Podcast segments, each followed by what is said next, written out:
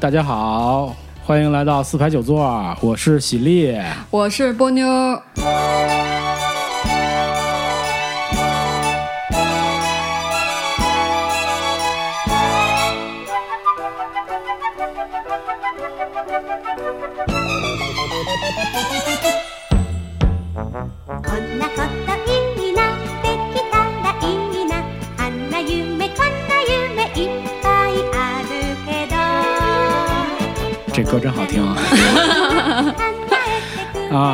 听的是那个哆啦 A 梦的主题曲啊。嗯为什么放这歌呢？是因为呃这段时间呢也有一个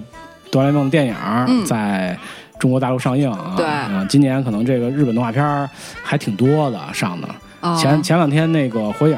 那个剧场版二月份好像是在、哦也上了一下，呃，是在咱们这儿公映了是吗？公映了，对、哦对对对对，这两年就明显的多起来了嘛，嗯就是日本电影和日本动画片好像就是在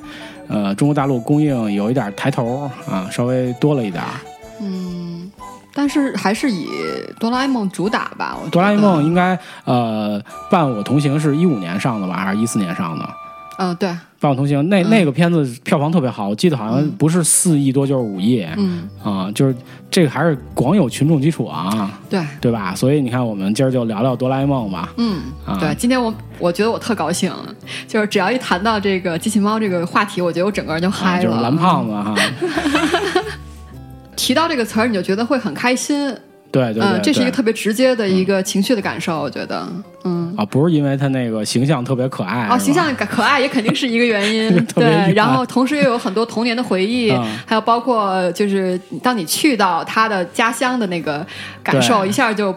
对，就对对对全都在我脑子里回忆起来。嗯，啊，咱们今天其实就可以聊聊啊，就是哆啦 A 梦，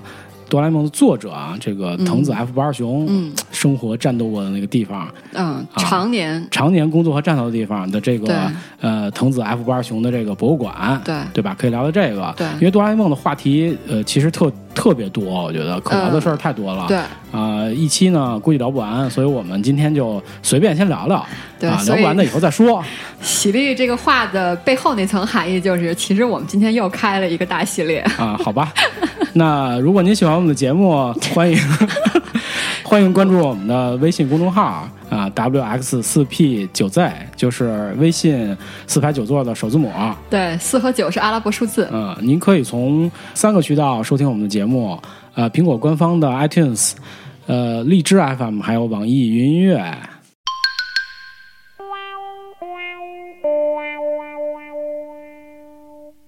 你提我一下，我脑子里就浮现那个当时那个那个地方了，就我又回到那个地方了。我觉得，特别，我觉得特别安静的一个小城市哈，一个东京的小卫星城，叫川崎啊，神奈川县的川崎市。嗯啊，从那个、呃车站下来以后，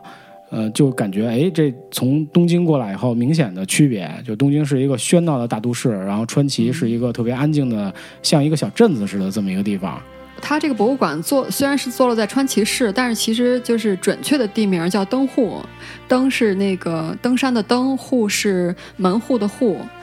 呃，怎么去这个地方？就是首先你在东京，不管你从东京的任何一个地方出发，你坐电车，呃，坐山手线也好，或者是坐呃中央线的快速也好，然后你会到一个叫新宿的地方。到了新宿之后，然后你再换一个呃另外一条路线，叫做小田急线，然后你坐小田急线坐到登户这一站下车就可以了。呃，如果你问我对山呃对川崎这个城市的看法，其实我觉得我因为我川崎其他地方我没去，我只去过登户，所以我对登户的看法就如你刚才所说的，就是那是一个特别安静的呃小城市的感觉。我到那个车站下车以后啊，我我其实印象特深的是那公共汽车，嗯，呃，能看到你一下车就能看到涂装成，比如说怪物太郎，就 Q 太郎，或者是呃哆啦 A 梦那种车身的公汽车，应该就是从登户站到呃藤子 F 不二雄博物馆的摆渡车，对，要钱吗？我不记得要不要钱了，不用钱，免费的是吗？免费的。我那次是没坐，我走着过去的。我觉得你还挺巧的，因为他那个他那个就是大巴的话，不是随时都在那儿停着等你，它是就是有时段的，嗯，它是那种循环大巴。所以我那个我是去过两次，我这两次从东湖站出来的时候，我都没有看到门口有大巴等着，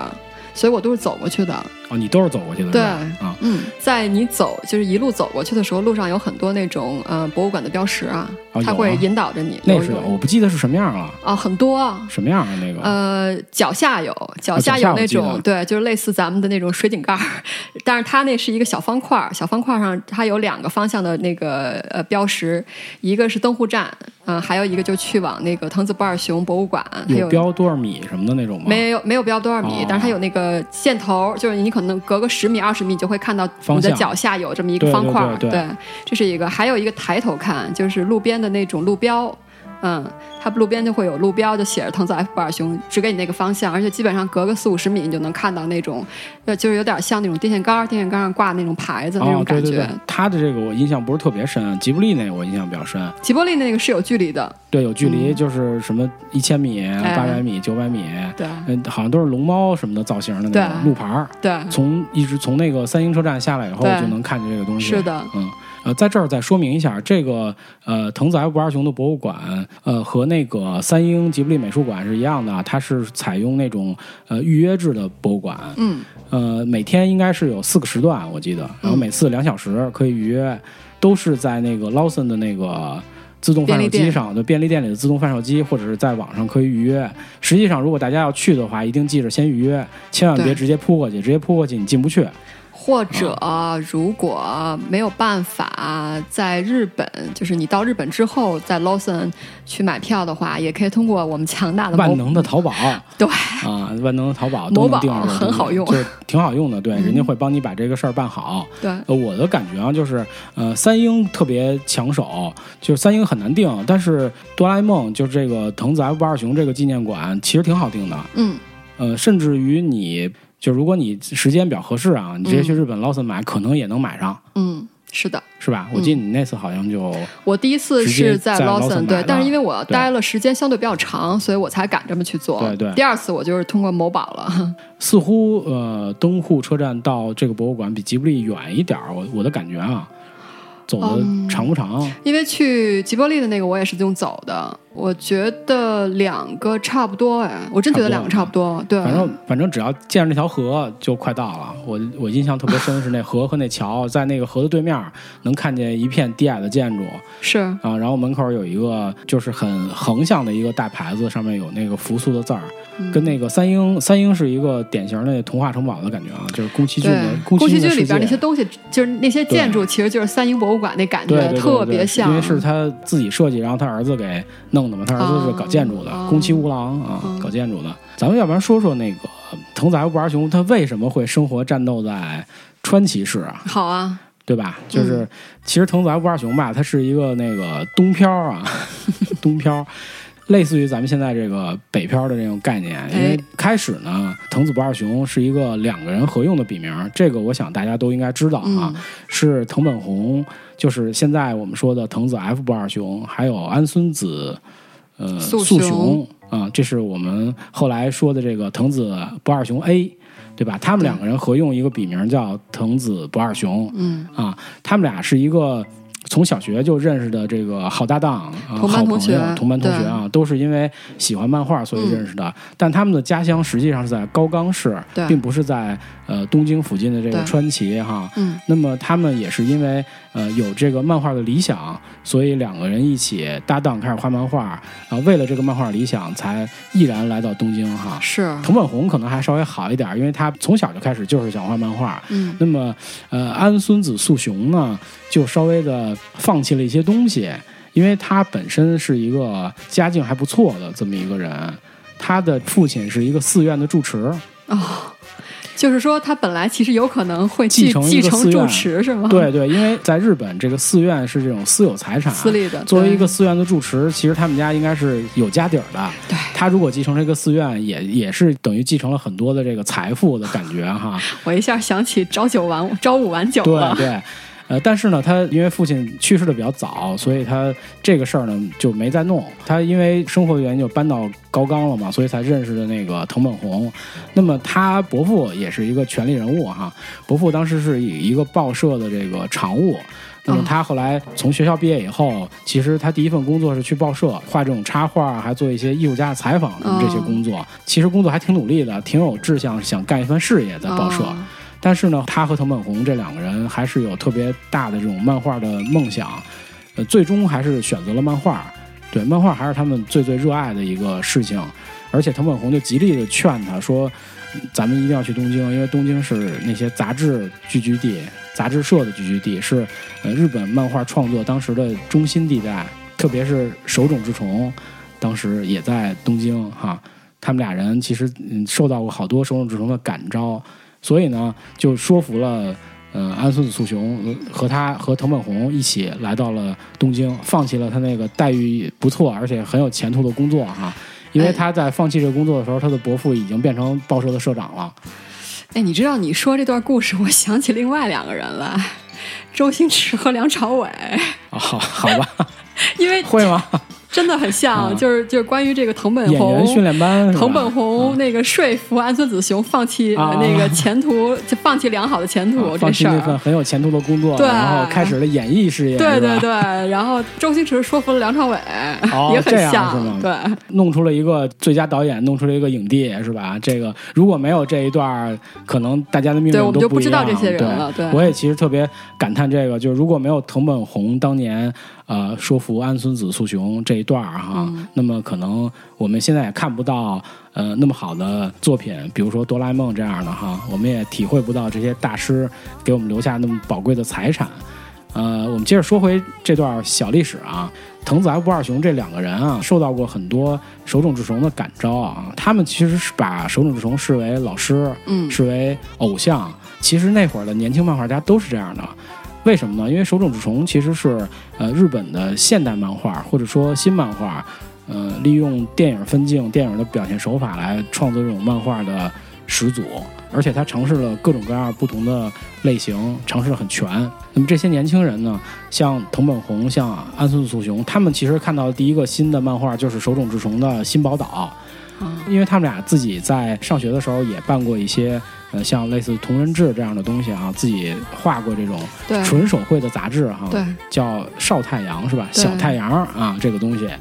呃，他们拿到了那个手冢治虫的那个漫画以后，特别激动，就发现哦，漫画原来还能这么画。他就觉得手冢治虫在他们的眼前是一个闪闪发光的存在啊。后来他们在准备从事漫画事业之前，拿着自己的稿子啊，当时是因为看了一个嗯二六年版的那个《宾虚》，所以他们根据这个电影创作了一个漫画，也叫《宾虚》。然后两个人特别兴奋的拿着稿子去找手冢治虫。之前他们跟手冢治虫有过联系，手冢治虫给他们回了一封信啊，亲笔回信，让他们特别激动。所以他们后来拿这个稿子去找手冢治虫，呃，让手冢治虫看。手冢治虫呢，对他这稿子吧，看完以后就说啊还不错，啊就放到一边了。嗯啊，他们俩虽然就是见到了这个漫画之神本人啊，非常激动，但是对于手冢治虫对于他们创作的评价，他们其实有点失望的感觉啊，他觉觉得受了一点点打击。刚刚喜力其实提到了几个点啊，这几个点其实在这个博物馆当中大家都能找到，就是呃原物，嗯。呃，一个就是他刚刚提到的这个藤子不二雄和啊藤应该是藤本弘和安孙子素雄两个人在小学的时候就是呃用手绘了一本小册子叫《少太阳》，这个册子在这个博物馆当中能看到它的原稿。呃，还有刚刚刚提到的这个两个孩子，他们当时是中学生，中学的时候去拜访的手冢。然后你提到的这个当时手冢见到他们的那个场景，在这个博物馆当中，它专门有一个视频，有一个呃屏幕墙，然后上边就放了这个当时的这一段采访。当时是一个呃女主持，呃，然后中间坐的是藤本弘，然后藤本弘旁边坐的是手冢，嗯然后手冢也是戴着那个那个漫画家的那种圆帽子啊，对，还特别像南瓜那帽子。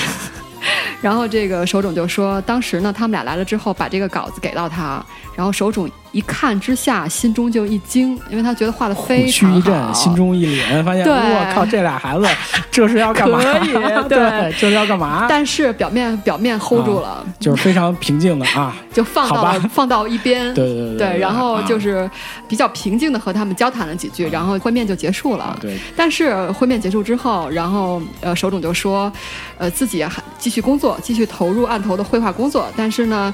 嗯，当时这份手稿在他的头脑当中萦绕久久不去挥之。不去 是吧？对，然后啊导致他就老画一画停一下来，然后就去看那个手稿，然后画一画停了下来就去看那个手稿，然后给他留下深刻印象，而且觉得说这两个人好厉害，觉得他们画的比自己都好。据说后来这个宾虚的原稿手冢治虫一直珍藏了一辈子。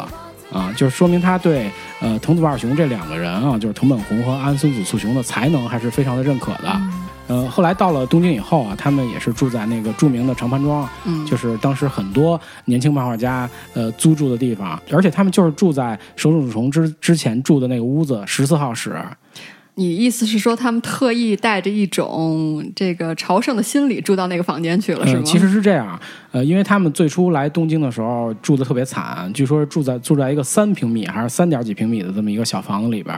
我估计俩人可能得全着睡那种感觉，俩人还住一屋哈。手冢因为他其实那会儿的经济状况已经有改善了，他就从长盘庄搬出去了，搬到另外一个单独的那个公寓。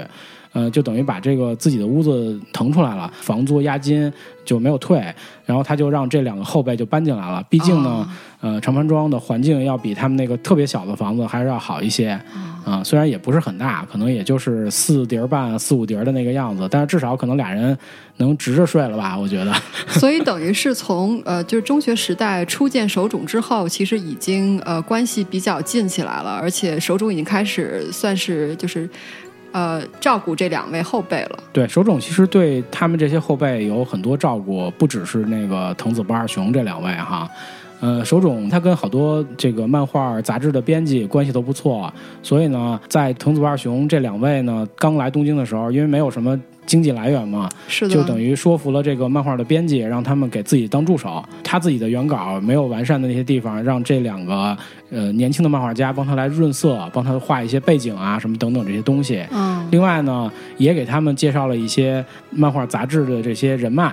呃，使他们很快就发表了一些作品。嗯对，最早呢，这两个人因为对手冢特别的仰慕，所以呃用了一个叫“足冢不二雄”的笔名儿。啊，意思就是说，我们只能到手冢大师的脚跟儿那么高，对，所以叫足冢不二雄。嗯呃，也希望有一天能达到手冢的这个高度哈。慢慢在那个漫画杂志发表的作品多了以后，呃，他们就顺势把笔名呃改了一改。那么从藤本弘的藤字，还有这个安孙子素雄的子字各取一字，就是他们两个人的姓儿各取了一个字，然后组合成了这个藤子不二雄嗯，这个名字。这就是后来最初发表哆啦 A 梦的时候，他们合用的笔名，对，也是在一九八七年之前，呃，合用的笔名都叫藤子不二雄。是的，嗯，呃，其实刚才那个波妞也说了，在博物馆里面有好多呃对于这段历史的体现，包括手冢的访谈哈。其实我我对这博物馆的第一印象，你知道是什么吗？嗯，就是它有中文的解说。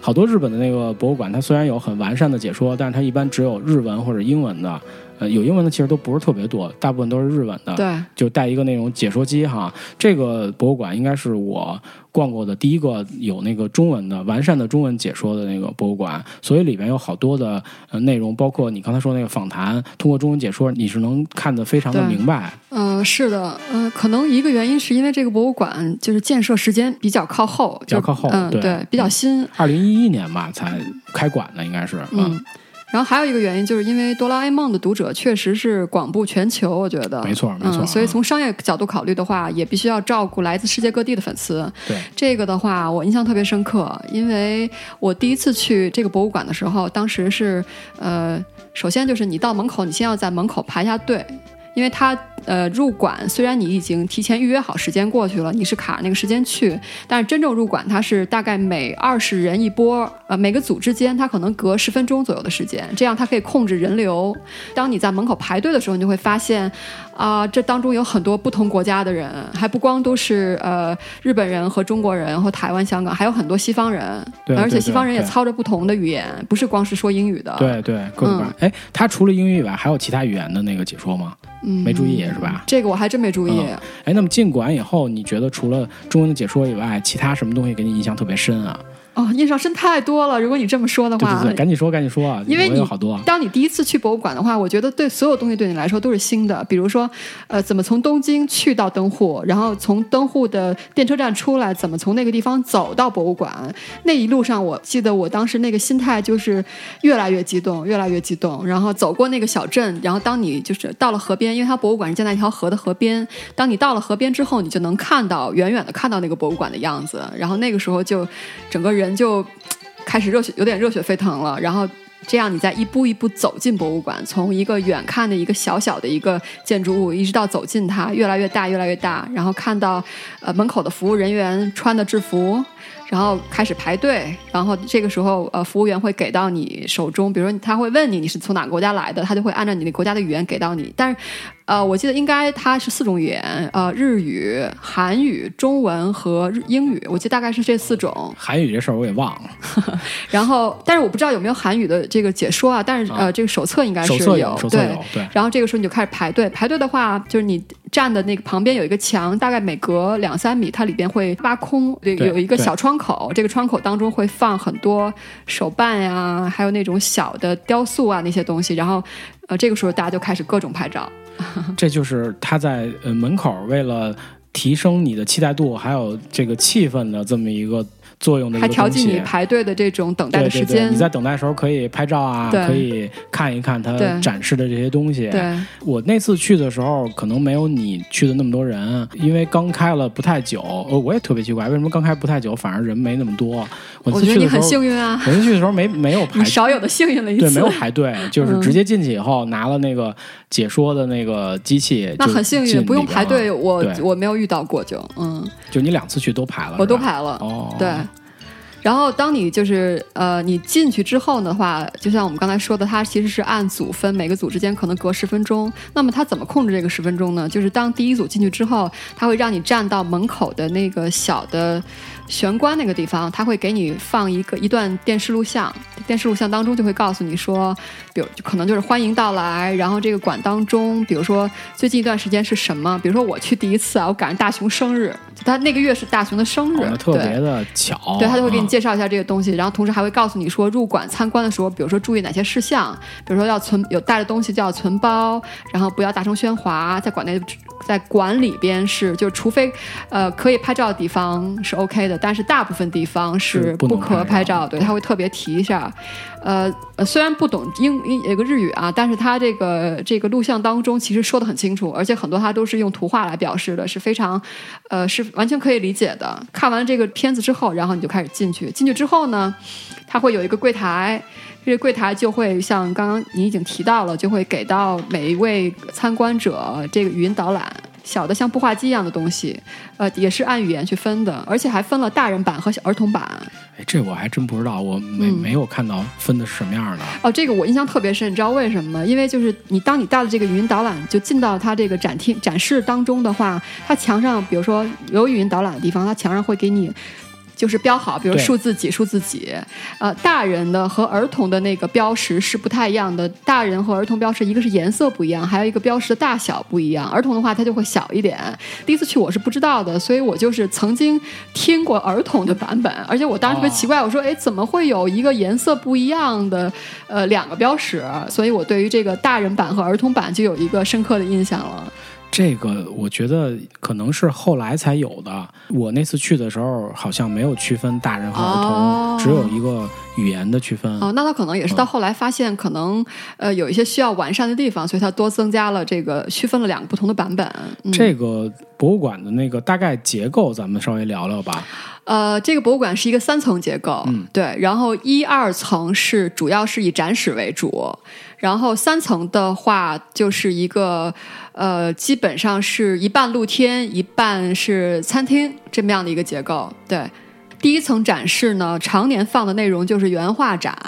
也就是他的手稿。对因为藤子不二雄他的作品不光是哆啦 A 梦，不光是机器猫，还有其他的一些作品，所以在第一层的原稿展示当中，他也会放一些其他作品的一些内容。走了一圈之后的话，呃，这个时候你就会离开第一层的展示，然后来到一个过道当中。这个过道当中就会展出一些文物，就刚刚喜力刚才提到的啊，比如说手冢，呃，写给藤本弘的一一封手书信，啊。对，这是拐弯写的那个，呃，对，就像一一根面条一样应该是一个一个回字形，我对就是就手冢也挺绕圈，儿，我觉得手圈。就手冢也挺逗的，你知道吧？我觉得这是漫画家他特别就是生活当中都特别有意思的一个习惯性行为。这一点不光是手冢这封信可以体现，稍后我们继续走这个馆，我们还会再提到。对这个馆其实特别好玩儿。我记得那个原画大概有五万多收藏在这个馆里边，嗯，它应该有一个比较大的库，呃，我但是我不知道就是这个恒温恒湿的常设这个原画展是不是定期换？它是定期换，定期换，对，吧？他会说到嗯会定期换，对对呃，因为我看他那个里边好像是有一个那样的，就是都是大盒子那库里边，然后戴手套拿出来，然后资料呃一面墙都是抽屉，对对对嗯对对，那种就看着特别豪华。就是我每次 看这个东西，我都觉得我靠，这这就是博物馆应该有的应该有的装备那种。感觉啊！要能驮回家去多好啊！你有那么多东西放吗？不，收藏这个东西你知道吧？主要是洗房子，以洗房子为主，肯定是到最后是没地儿的，你知道吗？对，但是跟博物馆不能比啊！我觉得它这个丰富的、宝贵的遗产都在这儿搁着呢，特别好我觉得你要坚持自己的梦想，没准哪天你的博物馆之梦就实现啊！了。好吧，我收藏什么呀？你是先找找收藏没事你先，把这馆弄出来啊，盖房是吧？至少你在里边坐着就能有一种自我的满足感。行，那咱接着回到这个馆啊，呃，刚刚提到这个回字形的信，然后这个过道当中还有他呃小时候的一些拍照用的一些老相机啊这些东西，还有一些照片。过道的另外一面墙呢就很有意思，它是一个时间墙，这个给我印象特别深刻。嗯，它基本上就是把藤本弘这个人从出生一直到未来，它这个时间墙其实是没有、哦没有没有有对没有安定，对，它是一个没有安定的时对时间墙，呃，就把它藤本弘这个生平的每一个重要的时间节点都放在了这个时间墙上。为什么说这是一个没有终点的时间墙呢？是因为呃，我现在可以看到的这个时间墙的最后一个是呃大事件的时间节点是在二一一几年，二一几？呃，就是哆啦 A 梦诞生的时候是吗？对，嗯，呃，然后这个在这个点之后，它这条曲线还没有完，还又继续画了半米多。还在继续啊。对，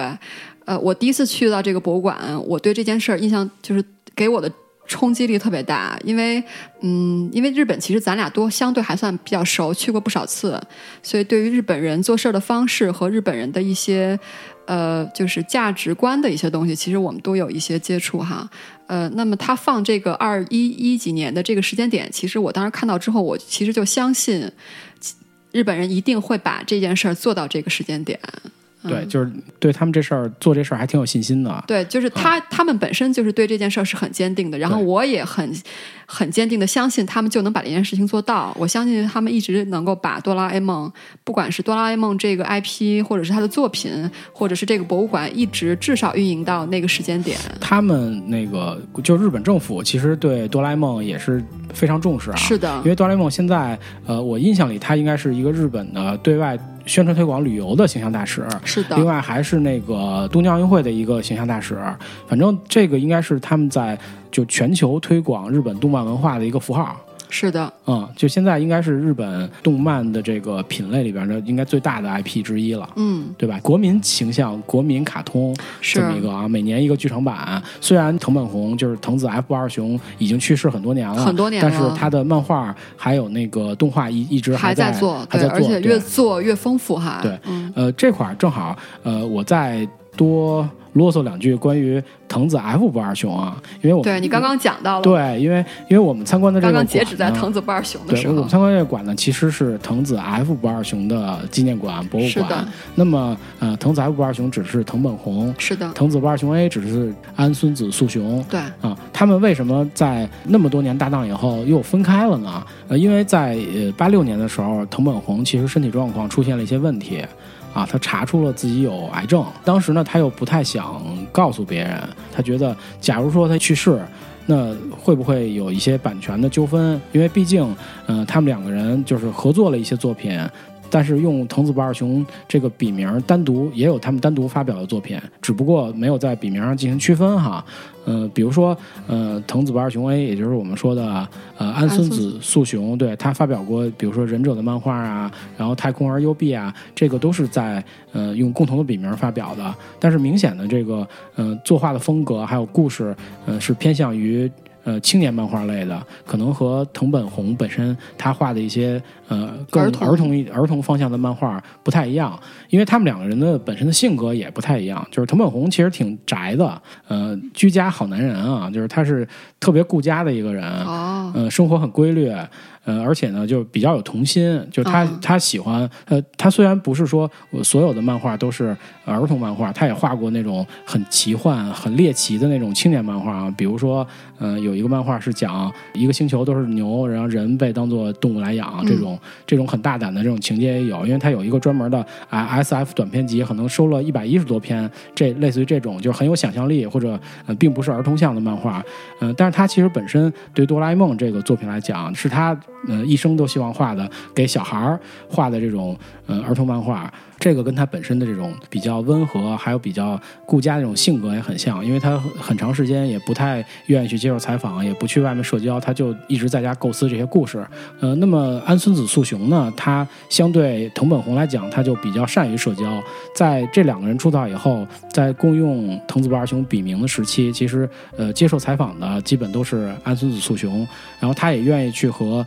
各界的人士做一些社交活动，打高尔夫球啊等等。他的这个漫画故事就偏向于更写实一点儿，呃，甚至就是有一些那个黑暗的成分，就是青年漫画向的成人化呃一点儿，更青年漫画向的这个方向多一点儿哈。八六年的时候，藤本弘因为身体的原因提出了说，呃，我们可能要把这个。事情分清楚，或者说我们两个可能要分别的用不同的笔名来继续的创作。那安孙子素雄他考虑到，其实他的风格已经跟藤本弘有比较大的差别了。那么如果还共用一个笔名的话，可能不妥。所以呢，两个人就在八七年的时候正式就分开了。呃，他们这个笔名是怎么分的呢？就是藤子不二雄，呃，后面在最初的时候，后面各加一个他们呃姓氏里边的字母。那么藤本弘的笔名最初就叫藤子不二雄 F，安孙子素雄的笔名就是藤子不二雄 A。嗯后来呢，藤本弘接受了石森章太郎的建议，把这个笔名改成了藤子 F 不二雄。是那么哆啦 A 梦最后就应该是呃算在了藤子 F 不二雄的名下，对，因为这整个的故事都是他来创作的。是，呃，虽然在初期可能有一些呃安孙子素雄的帮助啊，但是主要的这些工作都是他来做。是的，对，包括最早两个人合作的 Q 太郎，后来的那个版权应该也放到了藤子 F 不二雄的这个名下，就在藤子 F 不二雄大全集里面也出现了 Q 太郎的这是的个书，嗯是的。啊，然后我们再回来说说博物馆吧，嗯嗯刚刚喜力特别提到，就是藤本弘本人是一个御宅族啊，是一个很宅的一个宅男。宅啊对，然后这个时候，如果你在这个博物馆当中走过这个过道，呃，转过一个拐角，这个时候你就会发现一间房子，没有墙的房子。然后这间房子就是藤本弘本人在家里的、呃书房。对，然后这个时候，呃，你就会发现这个书房，呃，两面墙全部都是书架，满满的书。对，然后呃，书房的中间呢放着一张呃写字桌，对，一张书桌，呃，书桌上放的全部都是各种各样的模型啊、手办啊，当中比如说有恐龙，有恐龙蛋，这个都是让我印象特别深刻的。呃，然后还有飞机，还有一些各种各样的一些一些有意思的小玩具。呃，然后还有播放卡带的录音机，对吧？八十年代的那种的，呃，这些东西。然后这个时候，我记得这个语音导览当中就会说到，呃，藤子不二雄先生，藤子 F 不二雄先生就是在这个房间里去创作哆啦 A 梦的。然后，呃，桌上放的那些玩具或者模型，都是世界各地的呃粉丝寄给他的礼物。然后，而这些礼物在藤本弘呃创作的过程当中，都带给他很多灵感。如我们所见，在至少在大电影当中，确实，比如说他有提，他有写到关于恐龙的主题，我记得是有这个的，嗯。嗯，藤本弘他特别喜欢恐龙这个题材，嗯，然后他自己好像也收集了一些恐龙的化石啊，嗯。然后恐龙蛋的化石这些东西，就是你看到他在那个桌子上东西里面，可能有一些就是对于他来讲是真的，嗯真的恐龙化石。而且呢，这个地方就是刚才波妞说的那个拐过来以后，还原了藤本弘家里书房的这个场景，是我在这个馆里整个呃就特别震撼的几个场景之一。是其实你在里面在最初看的时候，你只能就平视的时候是一个书房的场景，然后两边都是书架。但是当你进到这个小屋子旁边的时候，然后你再抬头看，你会发现它的这个书架直通天际啊。对，四面书架直通天际，就好像一个天井从里边往上看一样的感觉。这些架子上全都是资料啊、磁带啊、书啊等等这些东西。据说他家里的这个书房，呃，收集了大概有一万多种、的、各种各样的资料、百科书啊等等等等这些东西。是嗯，因为他为了帮助他去构思这些科幻的故事啊，是啊，收集了各种各样的东西，而且说这些资料他全部都看过。是，这个也是我记得导览当中很很重要传递的一个信息，就是说，呃，虽然是一个画漫画的一个作者，但是藤本弘本人对于漫画创作的内容是非常严谨的，嗯，因为他当中会涉及很多，比如说历史、呃动物、呃自然这些东西，这些东西里边那些点，他都是认真查阅了资料，然后确定内容是准确之后，才会放到他的这个作品当中去。嗯，所以虽然这个哆啦 A 梦或者其他的，比如说《齐天烈大百科》等等这些啊，虽然它的这个呃读者群是小学生哎，或者是儿童这个群体是，但是实际上里边的知识很多知识都是非常严谨的。对，其实他在作品里啊，包括哆啦 A 梦，我们在你想想，大家看过哆啦 A 梦的某某几回里边，他也反映过，比如说呃株式会社里面的政治斗争 啊、对吧？野比的爸爸是科长是吧？经常会有一些社交活动哈、还有一些各种各样的事儿。还有呢，就是、呃漫画家的痛苦，野比就有一集特别想看那个漫画的下一回。哦，然后因为还没出版，所以他去那个漫画家家里去找他，但是那漫画家正在发愁，根本就没有灵感，我怎么画呀？后来因为有时光机嘛，所以他和和哆啦 A 梦一起到了未来，然后从未来取来了那个稿子，让那个漫画家在现在照着画了一遍。其实我觉得他反映的就是他们在当年在连载的时候特别痛苦的这个状况，他们肯定是感同身受。呃，因为我记得当时，嗯、他们在连载的时候，最多的时候可能是连载过呃六部作品，同时在同时在几本杂志连载过六部作品。逼死自己。当时他的他们的效率是，呃，每天一画，呃每天一画意思就是每天要画八页正稿。他们是要自杀是对吗？，据说每天睡两三个小时啊，是因为当时要挣钱吗？还是为要要挣钱，而且他哦确实他们的名气很大，有好多的那个约稿，哦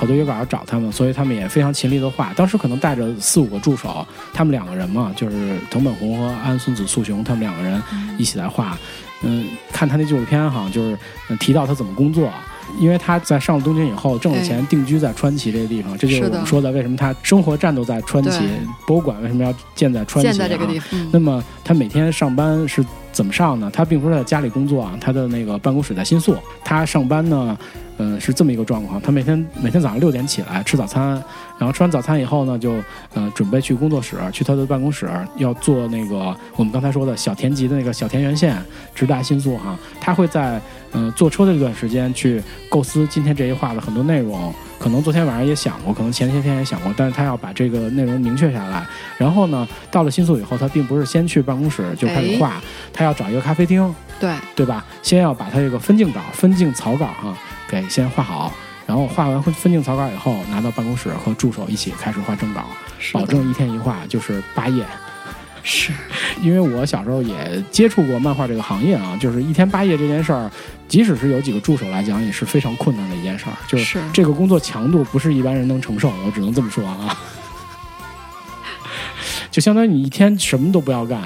就是从早上一开始开始画，然后一直到晚上半夜都在干这件事儿。我觉得他们之所以能有这种成就，也跟他们每天这么使劲的干是分不开的，真是拼命啊！是。宫崎骏老爷爷也曾经 也曾经吐过这个槽，就是关于这个，虽然他做的是漫画电影，呃呃动画电影，电影但是呃其实有点相像，因为毕竟那个宫崎骏也是走手绘路线嘛。宫崎骏曾经在他的著名的纪录片当中也说过这个事儿，他呃你应该有印象，他就说，当你就是有一个想法、有一个创意的时候。就是当你开始要投入这个工作的时候，你会感觉到浑身就是热血沸腾，你非常高兴。但是，一旦开展这个工作，你就觉得痛不欲生。对，就非常疲惫，应该说，呃，吉卜力的每一部动画电影，几乎 NHK 都会给他拍一部纪录片儿，包括宫崎骏的，包括高田勋的，包括那个宫崎吾郎什么这些。呃，在看纪录片儿的时候，其实我一个特别深的印象就是他们在完成这个作品的时候，真的中间的过程非常的。痛痛苦对，非常痛苦，就是要把自己逼逼死那种感觉。包括咱们看那个西田守那个纪录片也一样，就是他他是每天晚上半夜开始干活，一直干到第二天凌晨，然后骑自行车出去到办公室开会，我就没看到他睡觉，你知道吗？西田手，对以后以后我们再聊齐天手。对别，老挖坑。就你这么一说，我就老想说那个宫崎骏啊、手冢治虫，还有那个藤本弘他们几个人啊，就特别有意思。就手冢治虫有几个遗憾，你知道吗？嗯，就虽然我们说手冢治虫他是那个漫画之神啊，他在漫画界已经达到这个非常高的地位。这个地位了，对吧？呃，但是他其实还是有遗憾，遗憾在哪儿？就是动画。啊，嗯，他虽然他给日本动画界带来了这个偷工减料的不良风气啊，就是人家美国动画都是一一秒钟二十四张，到他这儿就剪成恨不得一秒钟六张。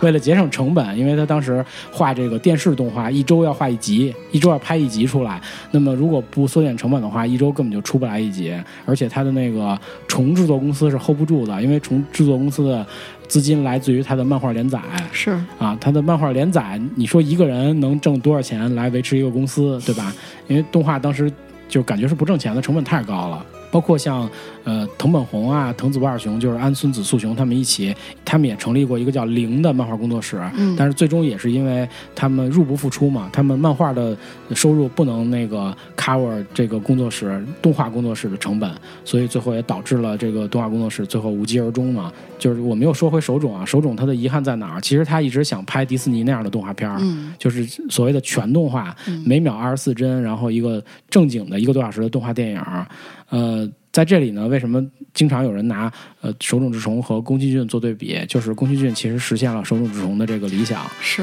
是虽然手冢治虫始终不愿意承认。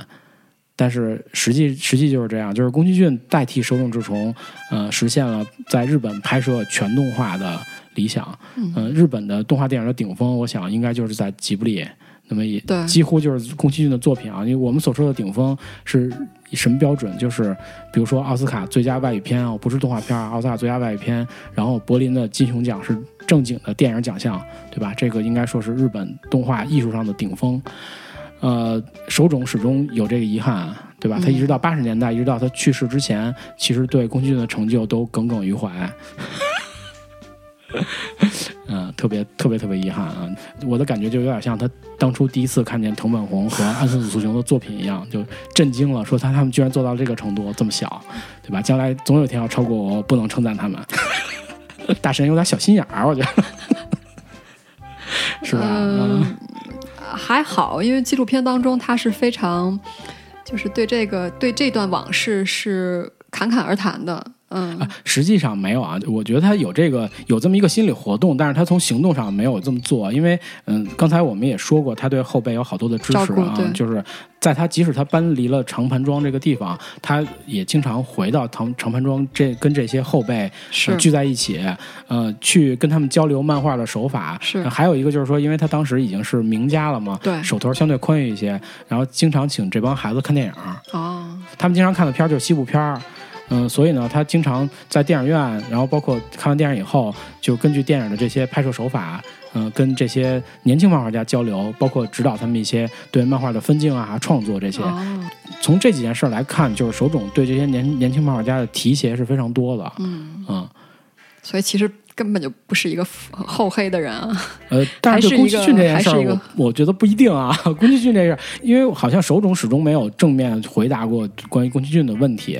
然后就是对宫崎骏做一个做一个评价是吧？对对对一直避而不谈。对，对我觉得他一直避而不谈，因为对于他来讲，就是漫画之神是他的一个一个在漫画界的地位，但是动画界，我想他的地位可能没有宫崎骏在世界上地位那么高。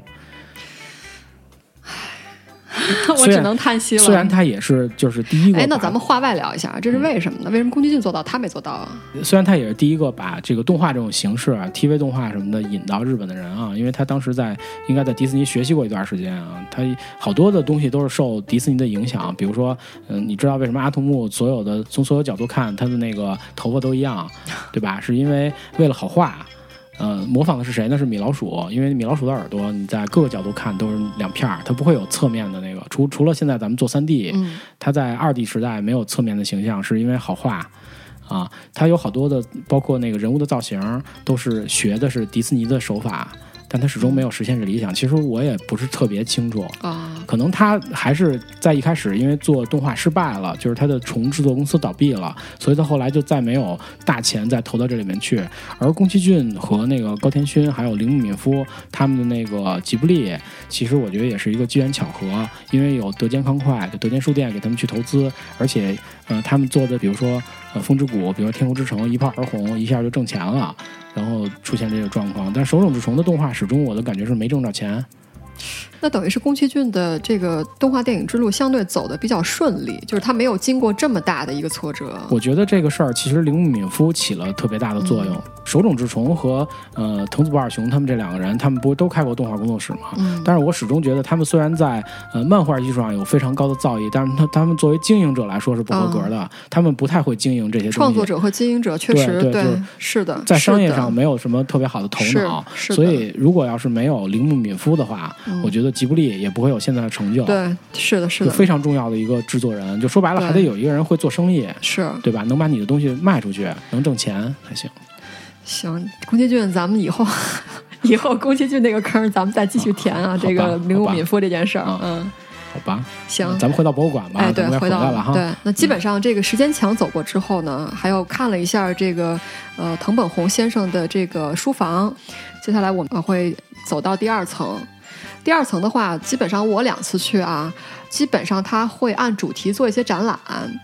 呃，但是他的这些展览也其实是他的作品内容展，因为刚刚提到就是藤本弘先生他这个人生当中其实不只是画机器猫，他还有其他的一些主题的漫画，比如说 Q 太郎这种的，呃，那所以他第二层的话，其实是用这一层展示的内容去展示它的不同的作品。每个作品它大概会用语音的方式告诉你说这个作品是讲什么的，这个作品有哪些亮点，就是区别于其他他的作品有哪些主题是不一样的。嗯，大概会进行这样一些介绍。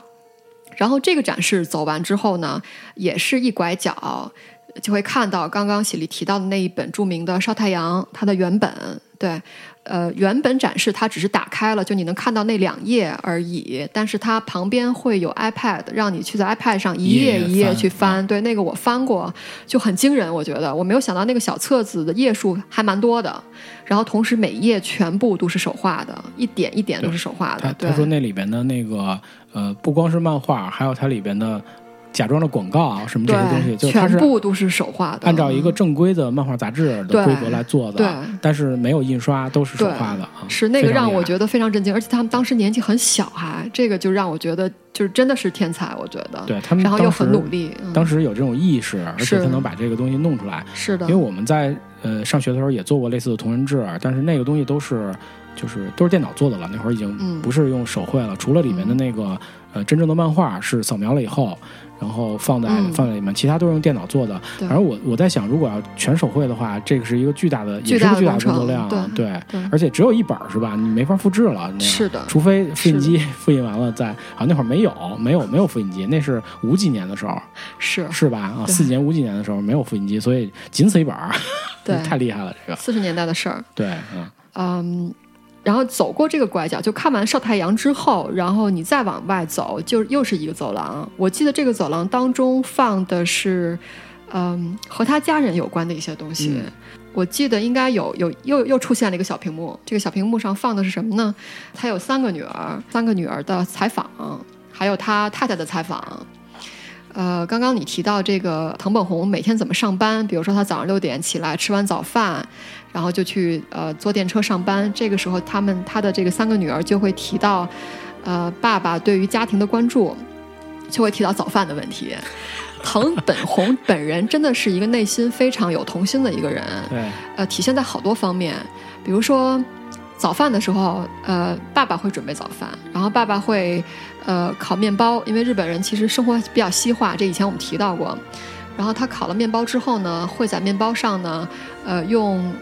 花生酱和草呃和和果酱去涂不同的图案，对，好几种酱，就是涂的特别厚，哎对，然后涂的那种就是格子格子图案，然后每个格子之间是用不同的材料去涂，不同的颜色不一样，特别可爱。嗯对，然后还有比如说，呃，每到圣诞节之前，爸爸会做会画袜子，然后会画着这是寄给圣诞老人的这个特快，对，然后说今年想收什么东西，然后会画这个东西，然后还有给三个女儿做的呃玩具模型，是玩具屋的模型。就是用呃纸纸盘做的一个小房子，然后每这个房子可以打开，里边是不同的房间，对，然后给这个女儿做，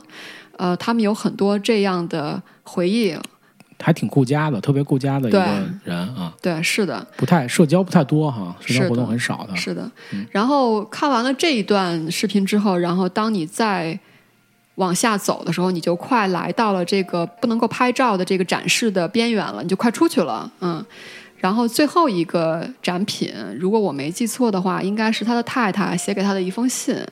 对，然后这封信，呃呃，同时它会有中文的同文的翻译在展柜里，然后同时语音导览当中会有一个这个讲解员用中文告诉你这个信的内容，而且他是带着情绪去念的。嗯、具体的文字我。因为不能拍照嘛，所以我也找不到了。但是我有一直有印象它的大概的内容啊。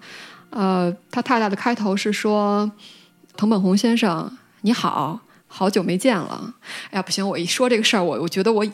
我的那个情绪又上来了，因为它确实是一个非常感人的一个一个一一几段话。他说：“你最近好吗？好长时间没见了。”然后说机器猫，呃，就是哆啦 A 梦，然后在全世界得到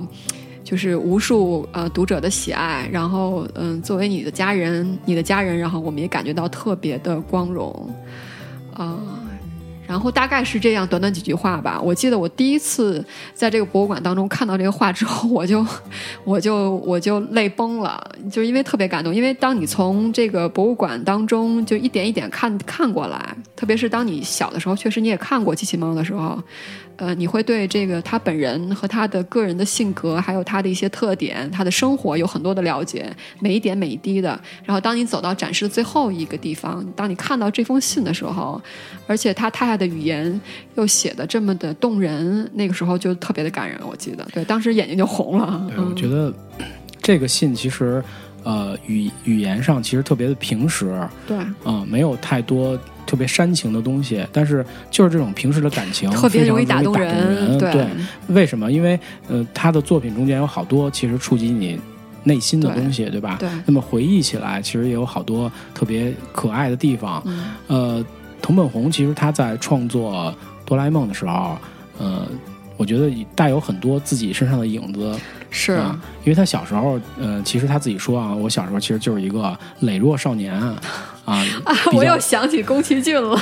比比较不太讨人喜欢，因为体育不行嘛，然后哦，那这学习成绩跟宫崎骏很像哎。呃呃，这么说吧，就是很多艺术家都在童年有一段特别奇怪的经历，或者说 呃非常的孤独。正是这种孤独会把他内心的这种创作的天赋或者创作的欲望激发出来，投射到他的作品对上嗯投射到作品里面去。对，那藤本弘他自己在讲的时候，他就说，其实，在创作呃哆啦 A 梦的时候，那个野比，那明显就是带有他身上啊，的是他，对对对，这个还真是，就是他自己当时小时候的一个个写照。对对嗯、体育不行，然后学习成绩很一般、啊，还真是还真是不像野比都是零分那样啊。那藤本弘其实当时唯一的长处就是画画画的不错、哦啊，所以他才能因为画画和安孙子素雄认识，对吧？他也说了，像比如说大胖。还有那个强夫，对吧？那都是欺负他的同学的一些呃写照，在他的作品里边，这就是典型的他会把之前生活中的一些东西带到作品里的这么一个类型哈。其实，在我们的小时候也有很多这样的经历啊，不一定我们小时候都是那种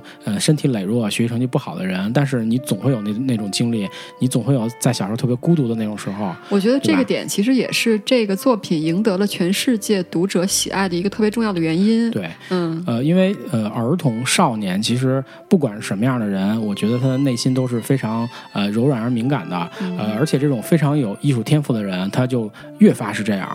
啊，对吧？越发是这样，他就越容易远离人群。你明白我的意思吗？就是他跟别人是不一样的，至少很多文艺青年都觉得我他妈跟别人是不一样的，其实不是那么回事儿，你知道吧？你不一定有那个天赋啊。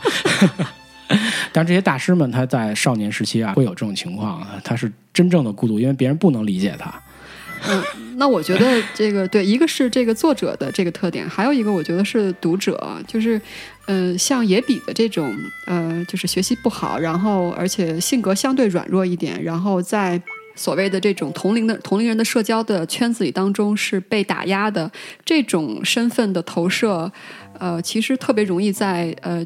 呃广大读者当中引起共鸣，对啊因为对啊对，因为很多人都有这样经历啊。对啊，因为就是在小学当中成为那颗明星，其实的人数是相对有限的大部分其实是普通人嗯，对吧所以正就是也比给到了他们，也包括我们很多的这种真实生活的代入感，然后同时作者又赋予了他了一个。呃，全世界最大的机器，机器猫，对，带着一个就是全世界最强大的武器，这个口袋那哈，那代表了我们的梦想。对，那是我们的梦我想。们在小时候，你想想你在孤独的时候，多么想有一个这样强的人陪伴着你，对吧？对，能支持你，能帮助支持你，能帮助你。显然那时候父母是给不了你太多这方面的帮助的，然后从朋友中间可能也得不到那么多的支持。那么其实你在孤独的时候一定会幻想这个东西。是的，另外，你在呃幼时的那些学校里的明星都是什么样的人，对吧？比如说品学兼优的这种好孩子、听话的孩子，对然后呃体育万能的这种怎么说呢？反正这特长生，特长生啊，这种、嗯这其实都是在学校里比较容易引人注目或者比较吃香的人。对。对吧？带队长什么的这种啊，但是普通人很多呀，那那样人一般只有那么几个呀。那所以我们在这个作品里找到共鸣，一点都不奇怪、嗯啊。这个真的就是你很长一段时间里心里的一个安慰嗯，啊。你在看这个书的时候，你会非常的投入，你会投入到那个呃野比的世界里面去，因为。说白了，就是你再羸弱的身体，这样的少年也一定有一颗冒险的心。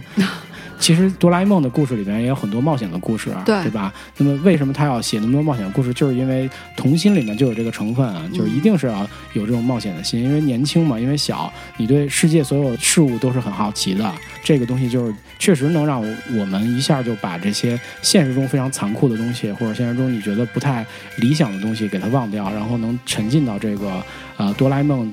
或者说藤本弘创造的这个世界里边。呃，给我们带来了莫大的安慰，你知道吗？独生子女哈，这种嗯对有我觉得是。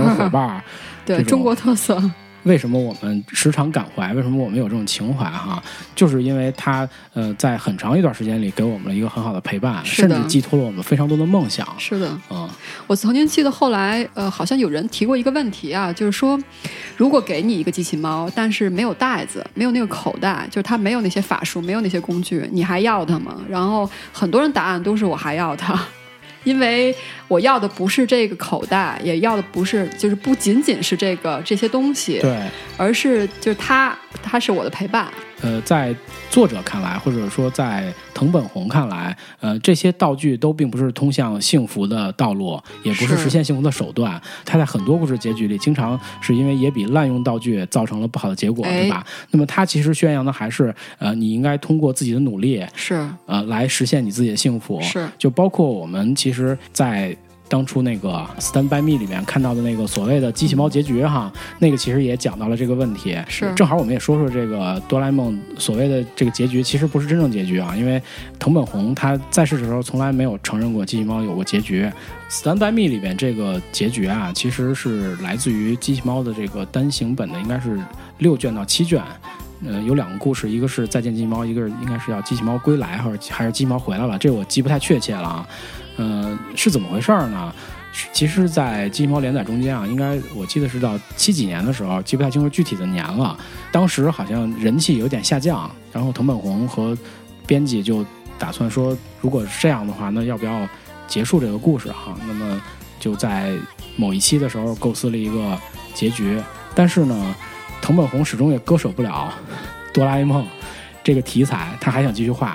所以后来又构思了一个机器猫归来的一话内容啊，说的意思就是也比喝了谎言八百那个药水儿，然后呃说了那句话，哆啦 A 梦再不回来了，或者再不会出现了。然后，因为谎言八百药水儿是会把所有的谎言变成现实，把真理变成谎言，正好是反的。这样，机器猫就从呃未来又回来了。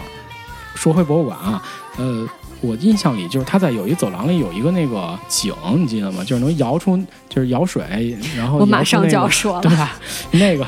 对，因为刚才我我们我说的这个一层和二层这些东西吧，其实都是不能拍照的地方。嗯、接下来呢，我就要说一些能拍照的地方。对啊，能拍照的地方呢，处于二楼和三楼都有。呃，刚刚喜力提到的这个景啊，就是这个二层出去的一个地方。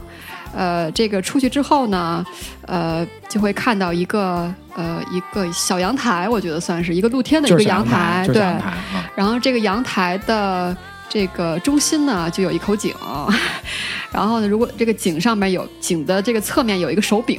然后如果你摇啊摇啊摇啊摇摇这个手柄，然后大熊就出来了，然后是一个是那个大胖，大胖，大大胖就漂亮的大胖，对，啊就是一个年轻版本的好看的大胖好看的大胖。对。哎，那是那个金斧子银斧子那故事是吗？对我我忘了，就就是我我也记不太清，对对但是大概是这个故事就。是大胖掉进去了，然后你然后就对，就就洗白白了要。要一个不是那神仙问你，是不是你掉进一什么斧子？然后拿一金斧子说是不是这斧子？你说不是，就是诚实的孩子嘛。然后拿一银斧子说不是，哦其实掉的是一个铁斧子。哦，然后那个大胖那应该是弄一漂亮的大胖出来说问他是不是这。故事是不是取自于威尼斯商人啊？应该是那个，啊对，应该是那个，我记不太清楚了，但是是那意思。所以你你一直摇那摇把儿，对就会出来一个眼睛特别大，就像少女漫画一样那种脸的大胖儿，特别不习惯。是，但是我觉得照相特别好，就是好多小孩儿会跟那个合影。对，而且那个东西你要抓机会哦，那个摇上来一会儿就又又又回去了，是是是，不会一直在上面待着。啊是的，是的，特别好玩啊嗯对。这是一个，然后还有一个就是，呃，我刚刚说的，就当你读完那个唐本红的太太写给他那封信之后，这个时候你再走的话，就出到这个外边了。出了展示之后，二层有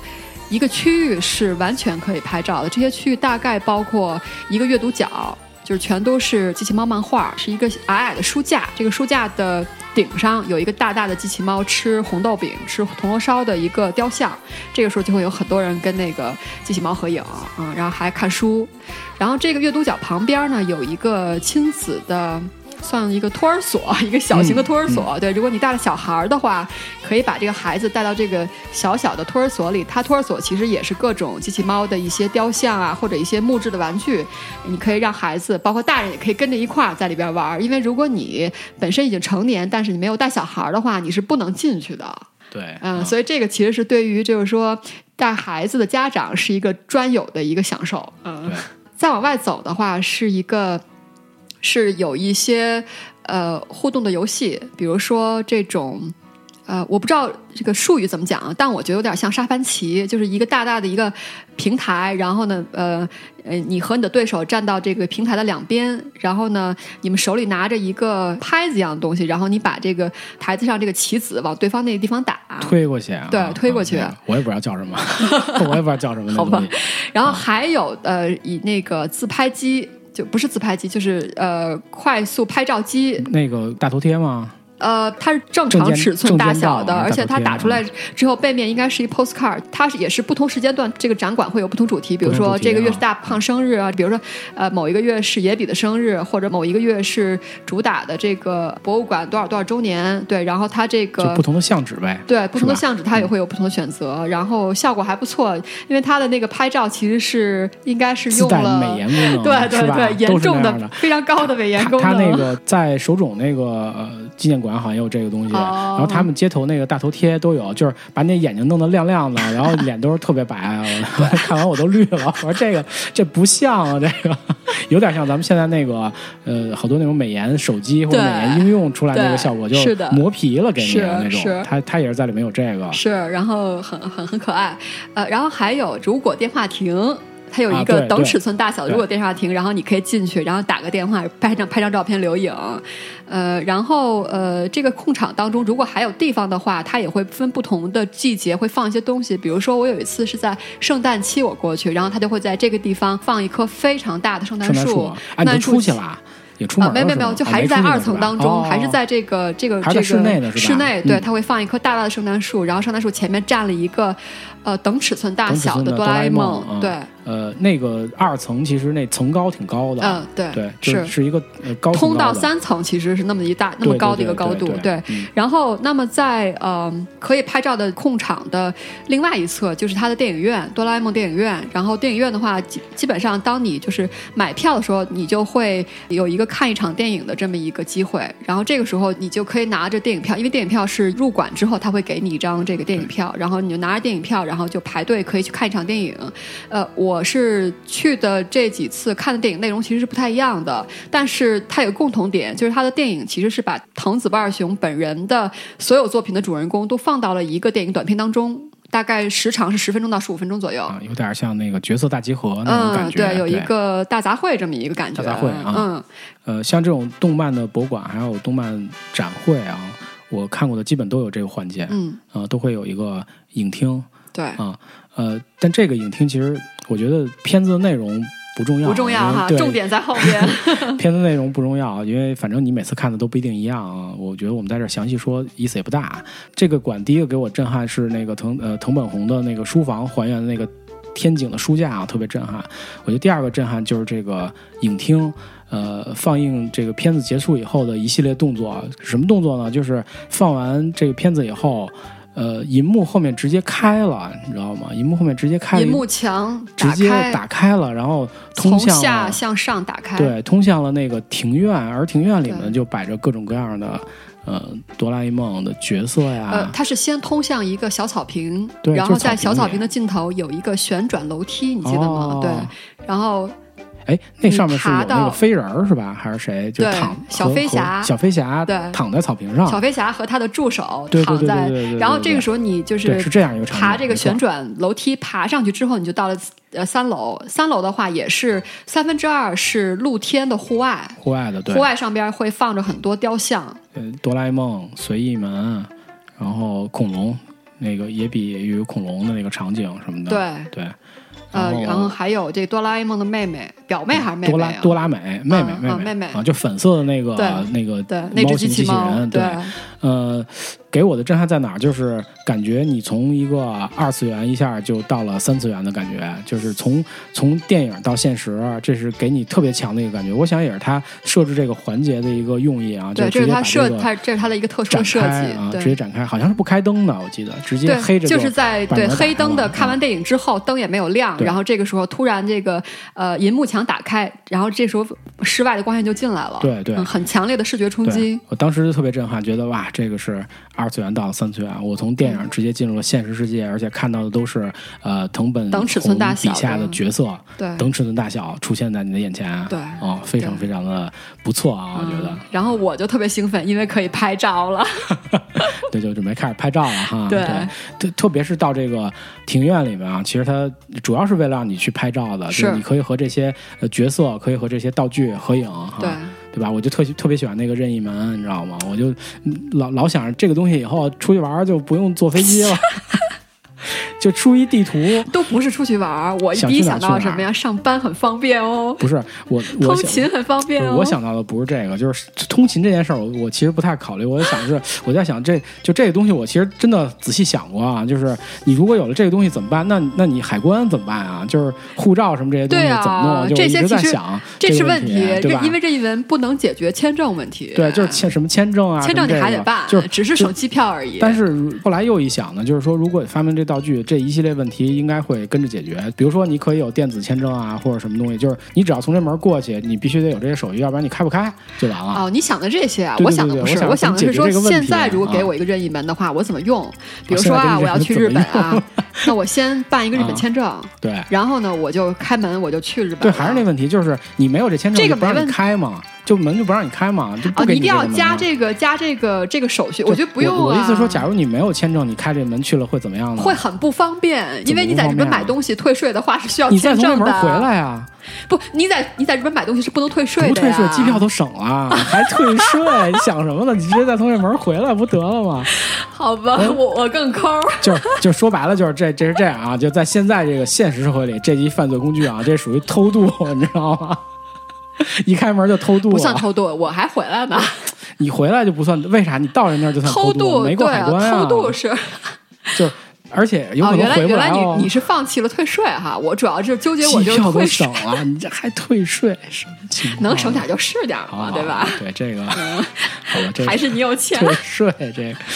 还行哈。还有一个就是，还有一个是安全原因，因为呃，你你如果在就是出去旅游的话，在街上走的话，有一些国家还是会有有机会会有人来你查你对对对对，特别是在美国，我觉得他会在街上警警察会要要求看这个东西，这个陌生的面孔，或对者有可能像旅游者会查一下。是，虽然你可以逃过海关，海海关歧视，我觉得是是是，这个是人种歧视，然后。嗯，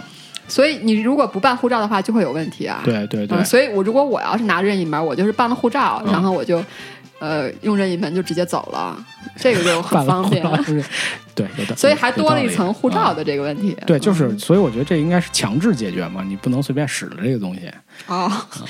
对吧你你是幻想未来世界了哈？对，嗯是幻想，我就有几个东西我就特别想要嘛，什么就是跟嗯时空有关的，我都特想要，哦就是你又能回到过去屉是吗，对，又能去未来，然后比如说那什么缩小隧道啊什么又把自己弄小了，然后哦，我不要弄小因为我觉得弄小之后遇到蟑螂我会崩溃的。你没有想这个问题吧？大型蟑螂，这我还不蟑螂我不太怕，老鼠也不太怕，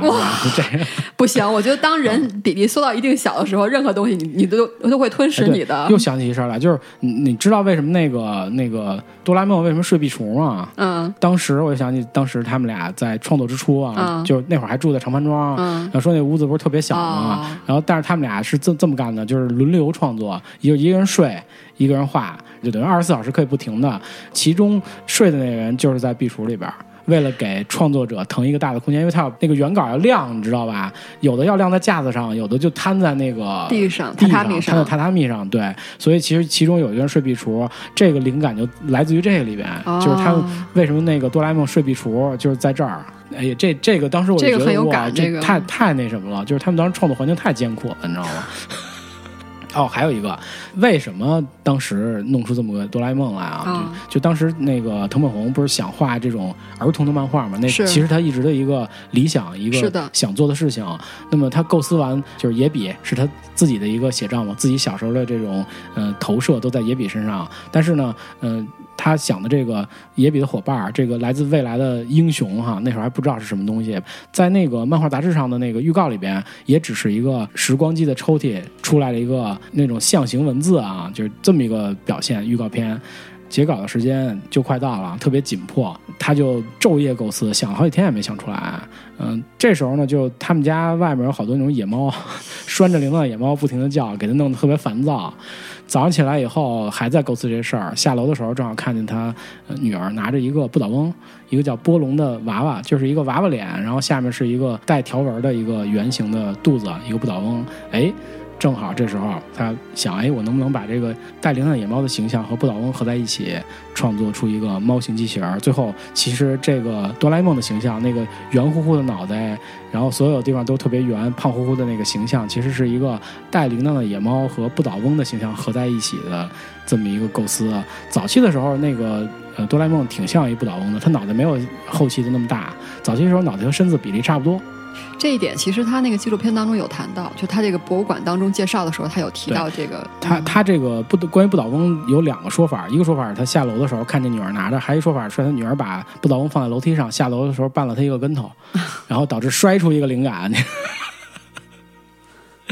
呃，特别好玩儿。哎，那个大草坪上还有什么来着？还好像还有水泥管道，对水泥管道是吧？三个水泥管道，就是他们呃在哆啦 A 梦那个空地上，是他们经常玩耍那个水泥管道，然后经常在里边碰上小狗啊什么的，这小狗出来追野比是吧？哎，这块儿我就想起那个野比的名字，你知道吗？就是嗯野比名字其实有好多个版本啊，我记我记得我看过的太多版本，我到后来都记不住到底叫什么了。就一说起狗，你知道吧？就是为什么说这个事儿，就是那个野比的名字有好多版本，一个版本是就咱们经常叫的是大熊，对这个版本好像不是最初大陆这个是后期的翻译的，一对开始还是叫野比，我大记我记得有有过两种翻译，一种叫野比野比，它就叫野比，啊然后名字叫野比，因为它那名字念法叫 Nobi Nobita，我记得野比应该是比较早的一个名字。然后呃，另一个名字是康夫，有的那漫画里翻的是康夫，对吧？康夫也是比较早的。其实日文里边如果直接翻译，应该叫野比生态，他的名字叫生态。哦然后他最后他那名字前面两个是假名嘛，然后后后面一个是太字。嗯，呃，为什么说生态这名字肯定是对的？因为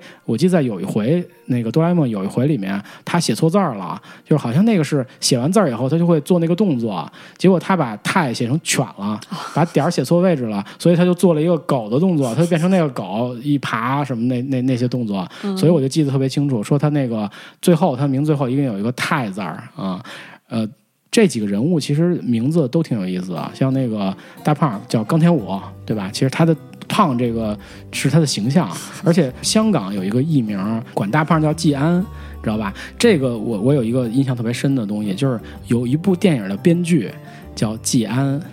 你知道是哪部电影吗？不你知道这个季安是谁吗？嗯，你说《大话西游》的开头啊，伴着陈勋奇的音乐，你能看到就是写着编剧季安，其实这季安是刘镇伟。哦，难道你说藤藤本弘先生是参考这个吗？不是啊，就是或者刘镇伟刘镇伟特别喜欢哆啦 A 梦，所以他给自己起了一个编剧的笔名叫季安，就是哆啦 A 梦里的大胖啊。然后里边、呃、好像他喜欢大胖，不不知道啊，好像那个呃小夫就强夫的名字好像版本比较少，基本上大家公认就是那个原名叫古川敬夫，他是一个富二代嘛，对吧？他爸爸是社长，对，呃，静子袁静香，他的名字好像基本是直直接翻过来叫静香，有叫静香的，也有叫静子的，是吧？哎，哆啦 A 梦这个名字，嗯，我觉得值得一说哈。对，因为我们其实习惯，就是我们习惯的这个名字是机器猫。机器猫是从何而来呢？是当初人民美术出版社，呃，最初引进哆啦 A 梦的时候，给这个呃哆啦 A 梦翻译的名字。起的中文名字对，因为哆啦 A 梦这个名字特别拗口啊，在中文里边是的，对呃，所以起了一个中文名叫机器猫，我觉得特别形象，因为我们现在说的也很顺，这属于一个习惯成自然的一个感觉，虽然不是一个正式的名字，是的，呃，其实它还有好多别的名字啊，比如说香港、台湾，我记得是香港翻译过小叮当，哦，小叮当是也有，根据他的那个脖子上有个铃铛翻译是的是的对吧？呃，有一个名字叫铜锣卫门，是我觉得机器猫最好的翻译，既有音译又有意义，因为它的音是哆啦 A 梦嘛，它那哆啦那个是有有一个说法，就是铜锣烧的铜锣两个字的音哦就哆啦，哦然后埃蒙是日语里边常见的男的名字，卫门什么什么卫门，特别是战国时期，你看好多武士啊，新右卫门，对吧？一休里边的那个武士，所以他把这个两个名字串在一起，叫铜锣卫门，既有谐音，又代表机器猫特别喜欢吃铜锣烧。所以哎，我怎么记得好像是说哆啦 A 梦跟那个日语，就是日语发音的那个 dream，就是梦啊，哦，它有好多梦想有好多说法，就是 A 梦有说它是 dream，、嗯也也有说前面那个是前面哆啦是野猫什么什么这个，哦。个人喜欢啊，应该说我个人喜好，喜欢铜锣卫门这个名字，就是好看又好吃，应该说啊，呃，藤本弘自己其实在呃逝世之前啊，他有过这么一个遗愿，就希望呃全世界所有的呃哆啦 A 梦都要证明，然后统一叫哆啦 A 梦，是的。那么我们呃。中国大陆在吉林美术出版社引进新版的哆啦 A 梦的时候，就所有的名字全部都改为正式的名字。呃，也就是说，我们也希望大家以后在叫的时候，也尽量以哆啦 A 梦为称呼啊。当然，机器猫这个是经常叫顺嘴啊，我们因为太顺了。其实 小时候都这么叫，是是是，小时候全都这么叫啊。嗯，你刚刚喜力提到这个哆啦 A 梦又好看又好吃啊，那接下来我们继续介绍这个展馆啊，对。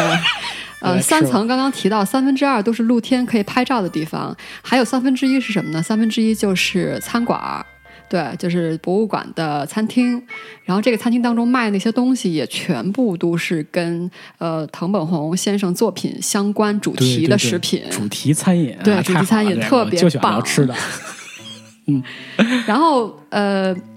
从饮料到菜品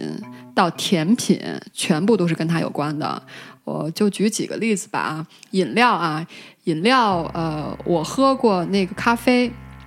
咖啡的话，上边那个就是奶沫，它上面会用这个咖啡粉给你嗯撒出一个机器猫的脸来，嗯对，然后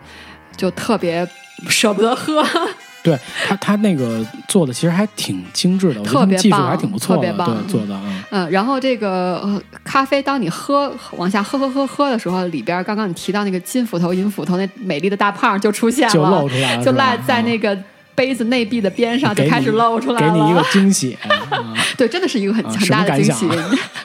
呃，因为之前已经摇过大胖了，所以我对这个这个还好不陌生。但是我对嗯它这个杯子里边这个设计是很觉得很巧心思。这设计我想起那个依兰来了。呃，我在吃那个船形依兰的时候，你把汤喝完的话，它最后有一句话，好像就是好像感谢你什么把这个东西吃完或者什么美味之类的一句话，哦就是在呃碗见底儿的时候有有一句话啊、哦这种设计还挺多的，其实啊。然后呃呃杯子垫。呃，餐巾纸全部都是印着就是跟哆啦 A 梦相关的这些呃花纹或者是人物图形。好，饮料饮料还有一个东西，这个东西在哪一集出现我其实记不太清了，但是它一上来呢是上了两个玻璃试管杯。脖子细细的，然后下边是大肚子的这种烧瓶对，啊上放了两个，一个大一个小，然后还有一个空的玻璃烧杯，应该是。啊，然后这两个管儿当中，一个是蓝色的液体，一个是黄色液体，然后就好像真的是在做实验一样，然后把它倒到这个烧杯里，然后这个饮料的颜色就出现了不同的变化。啊对就是我忘了是哪一集了啊。嗯就让你配出一种饮料，特别好玩儿，我觉得，因为当时呃是我的一个邻座的有一个男孩儿，他要了这么一个东西，然后当这个东西被端上来之后，周围全部的这个、这个游客全部都盯着他看，特别好玩儿。然后大家后来就纷纷都要这个是吗？呃，反正我没要，因为我,、都已经点、啊吃完了对，吃完对。实在喝不下去了，好玩啊，看着太特别好玩啊，对，就就跟做化学实验一样，是的对吧？嗯。啊，不会炸吧？我就他没上酒精灯。经，常有这个，有这不好童年回忆。没有没有没有，童年啊，炸没炸过？呃没没炸过没炸过，做实验没炸过，放心吧啊，炸了我就不在这儿了。不过确实是男生做那个化学实验确实容易出事儿，我觉得。是吗？因为因为我因为我记得，因为我我嗯我那个中学做化学实验的时候吧，一开始那个我是一个人做，因为我一般那个实验台是两个人，多说点儿，啊你搭档呢？没搭档，啊，因为我们班是基数人，分到我那儿就没了，就我一人儿啊。后来呢，后来就是给你安排了一搭档。哎，对，后来就安排一个搭档，然后是一男生。啊自从他来了之后，每次做完实验，我就发现我的手指我手指上会有一些被腐蚀掉的那个地方啊啊，就说明不是为什么呀？就肯定是有一些药品流出来了。你自己做不会这样是吗？我自己做完全没事儿，就每次跟他搭档都会这样啊。歧视人家，我觉得不能歧视人家，这不好因为你刚刚提到被炸了，嗯。没事没事，还好没有被炸，没有被炸。呃，聊完这个饮料，然后接着就是正餐啊。正餐的话，嗯，我吃过这个，因为正好是上这个新的哆啦 A 梦电影，应该是其实它是一个老版翻拍，就叫做《大雄的日本诞生这是八九年上的，然后今年上的是叫新新点儿 对大雄的日本诞生，对，然后三国无双是吧？那种。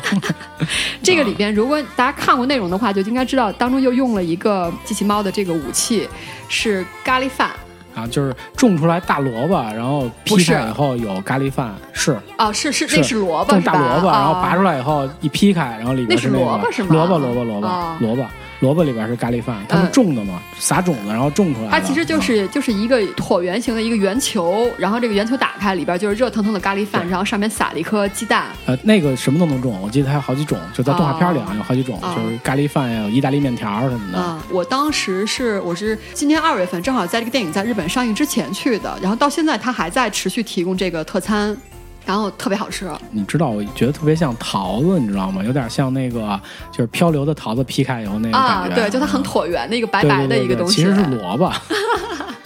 说甜品吧，因为甜品印象挺深刻的。呃，刚刚其实咱俩讨论了一段，就是说自己最喜欢哪个武器，你记得吧？啊 你说任意门什么的，道具道具我小的时候，就在我读哆啦 A 梦时候，我最想得到的有几个，任意门确实是一个，那餐布是吗？不是不是餐布啊，就变出美食那个。记忆面包啊，啊记忆面包啊，哦对对对对因为小时候你肯定特别想要那个东西。我想要那根笔，它有一个就是考试能自自动出那个答案的笔，我记得。哦哦，真的吗？记忆面包那，你想鸡面包最后结局是吃撑死了，那笔不用啊，那笔你咔就自己写，你知道吗？因为因为我没有看过那个答案笔那是吗？一期，答案笔那挺好玩的。我只知道记忆面包那，啊所以我就老想吃那个东西。然后它甜品当中就真的是有那个，然后我就每是吧上面印的次什么呀？就是呃加减乘除啊、啊，就真是那个是吧？真是那个吃完以后记住了吗？啊我不需要，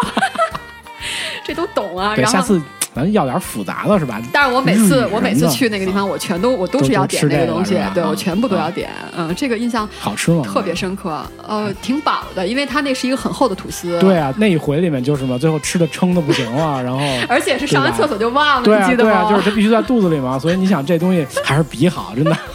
还是比好，不用不用吃那么多。好像我记得他妈妈还得做饭，然后他吃完那面包以后又吃了一顿饭，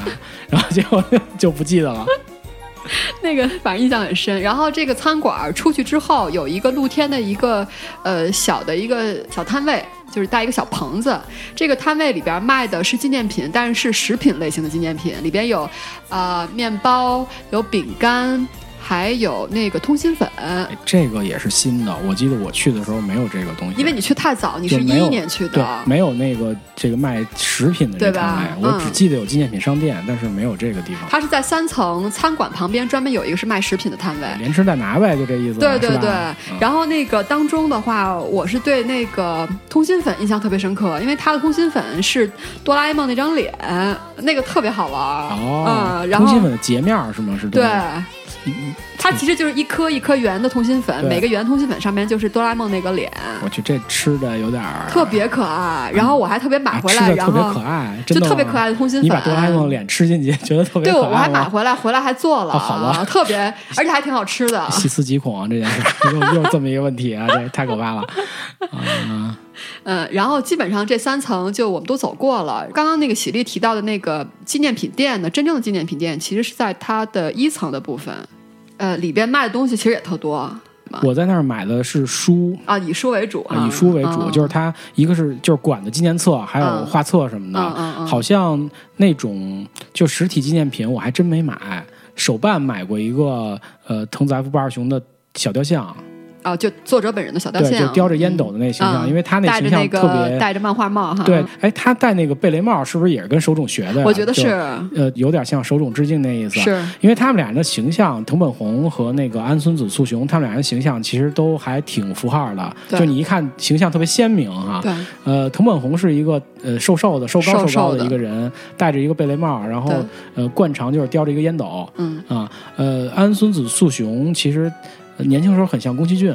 我觉得。哦，年老以后呢，因为他现在还在世嘛，对年老以后经就经常不戴那种透明眼镜了，经常戴一墨镜，看着跟一黑社会似的。王家卫是吗？他脸也很尖，哦，呃，所以我就老觉得挺凶的，其实，但是他年轻的时候很像宫崎骏，哦戴着一个那种黑框眼镜，哦知道吧？但是他个子没有那个藤本弘高，哦。嗯，他们俩是一高一矮的一个组合。哎，你提到这个贝雷帽，我突然想到，刚才我可能有一个点忘说了，也特别有意思，是这个，呃，藤本弘太太给他写那封信之前放了一封藤本弘写给他太太的信，嗯，然后那封信当中，他是分。左三分之一和右三分之二，右三分之二放的是文字的东西，左三分之一呢是画了一个三幅连的小漫画，就是竖排的，讲的是呃，藤本弘出差在外，然后参加一个活动需要打领带，然后不会打，写的画的这么一幅画。就一第一幅是一开始是这个要打领带了，开始把领带挂在脖子上；第二幅就是，嗯，就是手忙脚乱，就是画的手忙脚乱，就是对，满头大汗啊！然后就是你看不到他的手，你只是看到一一一堆线。对，嗯。然后呃，第三幅就是呃，这个手像打乱的毛线一样缠成一堆，缠在一起了，对，啊特别有意思。我就觉得这个这其实也是漫画家他自己在平时生活当中会经常出现的一个方式，就是他可能会在给朋友的信当中，就是偶尔会出现用呃漫画的方式，去画一些东西没错没错，啊。就是包括一些呃国内的漫画家，我也看过，也会这样互相之间对在没有电子邮件之前，给编辑部写信或者通信的时候，会在呃字字中间插一些符号和自己的画，是很可爱，特别很好玩很有意思。对嗯，一看就是一个呃创作者做的这个东西，是是是，呃。他这三幅漫画表现的是他，呃，如果没有他太太，他连领带都打不好吗？还是是的是这个意思吗？是的哦，嗯这样子，对，是一个就是夫妻之间很有意思的沟通。对对对对，因为其实对他这种画法特别的那个印象特别深，因为他在好多的地方手忙脚乱的时候都会用到这个 把把手缠成一团毛线缠的这个成一团这个感觉哈，因为它里面有几个地方我印象很深，就第一个是呃哆啦 A 梦的手没有手指头，但是他能抓东西。他抓东西是因为他的手上有磁铁有磁力，哎，我怎么记得有有手指头、啊？它是能分开，能分开四指和一指，好像能这么就是一个圆圆形的一个跟一个挖掘机或者什么那那那样子那么一个形状，对是是，然后经常被他有那个大拇指，经常被野比嘲笑，因为野比嘲笑就让他翻花线儿用手不让他翻花线儿，说咱俩来玩翻花线游戏，然后然后哆啦 A 梦立刻就转头就走，因为他伸不开手，对吧？因为野比的特长是翻花线儿嘛，他在有一集里面用那个如果电话亭制造了一个翻花线儿的世界，他得了世界冠军，对吧？那个是野比的不多的特长嘛。野比不多的特长，你看有什么？有翻花线儿，有射击，对吧？这个射击其实呃，他们应该就是当初参考了好多西部片儿的镜头啊。哦野比用空气枪、空气炮，哦然后左轮枪，对吧？也比在玩具里用的都是左轮枪。嗯，啊、野比就这么点特长，没什么别的。哦，还有秒睡，对，参加过世界睡觉大赛，然后据说是零点九三秒就能睡着，都是什么事儿啊？这是 秒睡啊，午睡冠军啊，这个。啊，咱接着回到纪念品商店嘛，呃还是什么纪念品啊？我其实觉得它纪念品特别的多，但是我又一下记不清楚特别有特点，除了我自己买的那几个。你还买什么了？呃，杯子和盘子，啊，杯具和杯具和盘具，好好吧，好吧，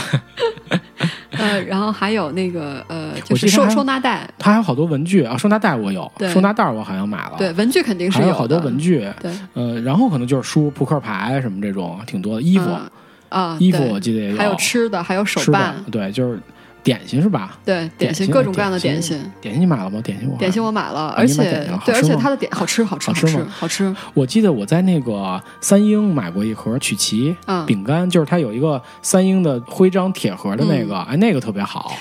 这是我发现一个普遍的现象，都就是做一铁盒是吧？就是不是做铁盒，就是在这种漫画博物馆当中，纪念品里边，纪念品店当中，他卖这个食品，味道还真都不错。是还行，嗯是确实不错啊。嗯，我去的这几家漫画博物馆，还包括。我又想说哈利了，呃，以后再说吧。反正就是买到这些食品，哎，味道还真的非常好，而且是不像是我们在国内的一些地方买的，可能真的纪念品店的东西就是纪念品店那种东西。这个我嗯估计是代表了那个国家食品的普遍水准，即使这种纪念品商店或者是啊，火车站的饭馆，对就是它水平都是比较高的，对嗯，达标之后都不会难吃，也还好，对不嗯。像咱们这边可能到旅游区那个纪念品，我觉得嗯、真的没有必要买，好是多对吧？因为那个肯定是最粗糙的或者最差的那个东西，包装一下而已，但他那儿还好。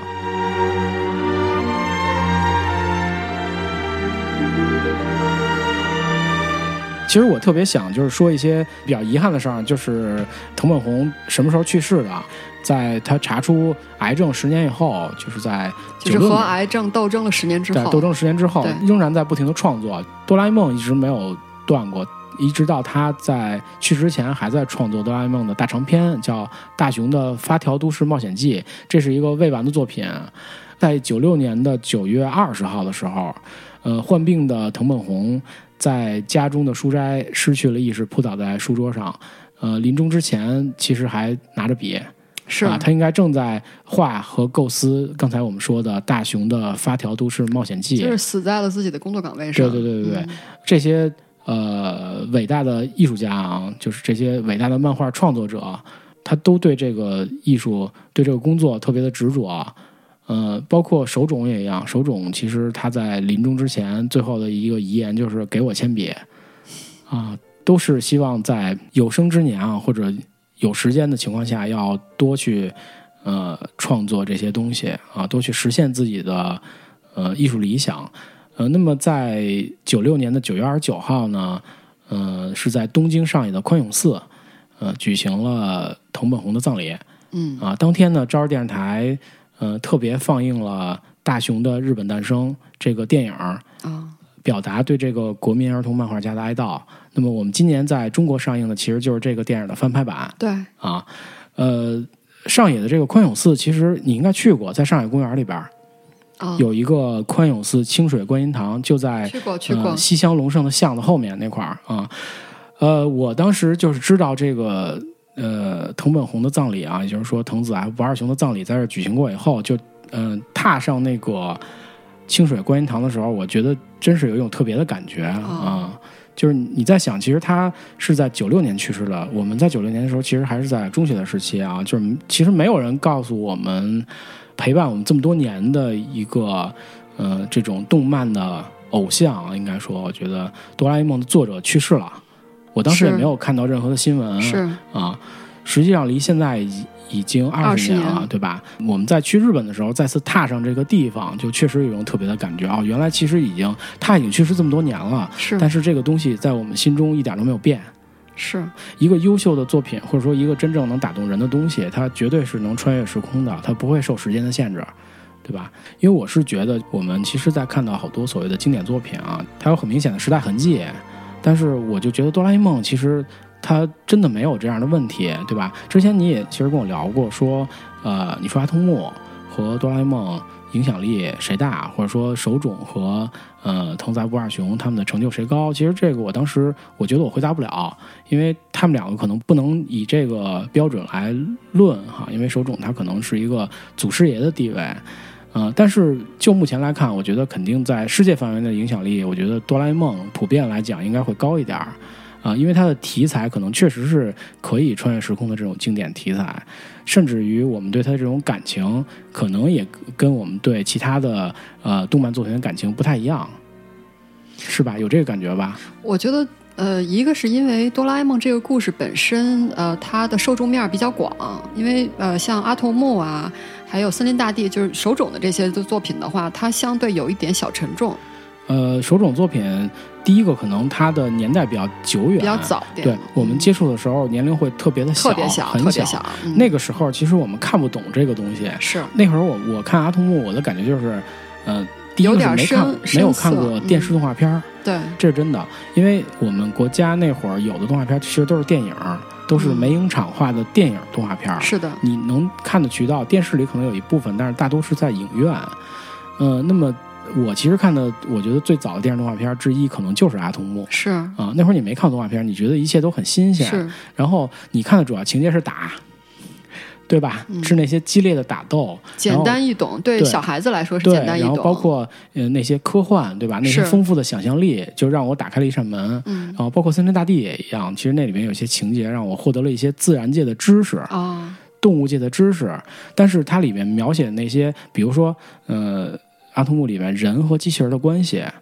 对吧？人和机器人的共生法则，包括机器人要不要有人一样的权利，这个是当时小孩看不懂的，因为这个确实是手冢本身的一个诉求，他的作品的核心内容，但是那么小的小孩是看不懂的。呃，到后来以后呢，其实我觉得阿童木就变成了一个童年的印象，甚至一个广告偶像，对吧？因为阿童木当初进来的时候是伴着卡西欧手表的广告。中国在引进这个动画片的时候，日本电视台是免费给中国的，因为那会儿正好是中日邦交正常化，嗯，是日本和中国的一个蜜月期。是，呃，免费听回中国的唯一条件就是你要在呃这个动画片的前头和后头播广告。那么阿童木代言的就是卡西欧，